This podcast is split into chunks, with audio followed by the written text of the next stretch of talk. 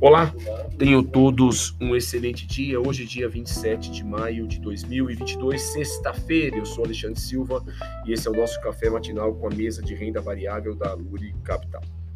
Ontem, é, os, nossos, os mercados internacionais tiveram bem positivos, né? S&P com mais 1,99, Nasdaq com mais 2,68, tá? Dow Jones com mais 1,61 e nós tivemos aí é, de forma é, total, vamos dizer assim, né, as bolsas americanas seguindo aí em alta é, e muito influenciada pela divulgação do PIB que veio fraco nos Estados Unidos, né, que na atual conjuntura não é tão ruim assim, tá bom?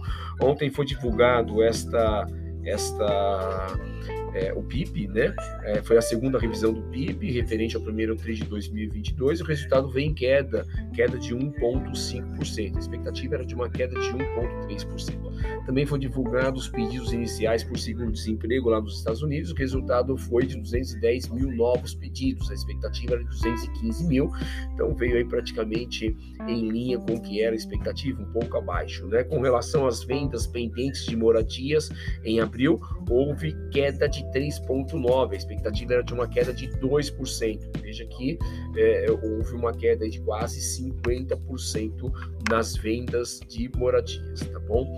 É, falando ainda sobre China, né, a gente percebe é, que ontem o, o governo chinês soltou uma informação de que eh, estão vivendo maior desafios junto à Covid, é um desafio maior do que eles haviam encontrado lá no início da pandemia em 2020, tá bom? Então é um desafio bem grande. A gente percebe que a economia chinesa tem sofrido bastante nos últimos meses aí com a questão da Covid, tá bom? Falando um pouquinho aqui sobre os mercados internacionais, tá? S&P nesse momento com mais 0,29, é, o índice europeu o SXXP 600 com mais 0,85, tá? E a gente tem aí também, deixa eu pegar aqui rapidamente o petróleo, tá? O petróleo tipo Brent neste momento com uma alta de 2,96%. Tá? Falando agora sobre os nossos mercados, o nosso mercado doméstico, tá bom? A gente tem aí, é, o tivemos ontem o Ibov com mais 1,18, batendo a 111.889 pontos. A Bolsa Brasileira fechou em alta, seguindo o movimento dos mercados externos, com a percepção de que não vai, de que é, é, pode não haver recessão na economia americana, né? E isso é, fez com que houvesse uma tomada maior de riscos, né? É, ontem o dólar futuro teve uma queda de 1,29, batendo a 4,768 e 50 centavos. A moeda é, americana aqui no nosso câmbio teve queda, isso também influenciado pelo que houve no mercado externo, tá bom? É, a gente vai falar um pouquinho mais abaixo sobre o fluxo de capital estrangeiro entrando aqui na nossa bolsa, que também está impactando o câmbio, tá? Nos juros, o DI 1F25 teve uma queda de 1,63, batendo a 12,080, né? Então, os juros ontem teve essa queda, influenciado muito pela aprovação do projeto de lei de redução do ICMS, que foi aprovado inicialmente lá na Câmara e agora segue para aprovação do Senado, né? Ontem também foi divulgado divulgado pela Receita, a arrecadação referente ao mês de abril, ela teve uma arrecadação de 195 bilhões, uma alta anualizada de 11%. Tá?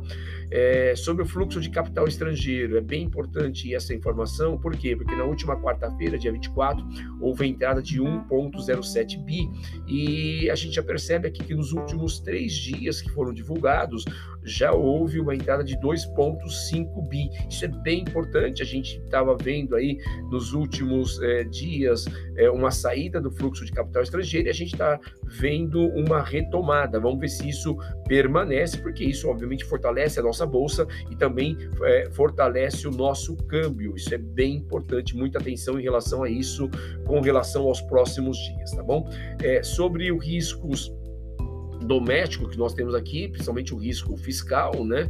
É, já falamos aqui de que o Senado passa a avaliar a redução do ICMS na energia e no combustível, né? Isso, obviamente, pode trazer e deve trazer uma acomodação na inflação, né? Já se fala, é, se isso realmente for aprovado, de uma redução anualizada no, no PCA da ordem de 1,5%. Tá?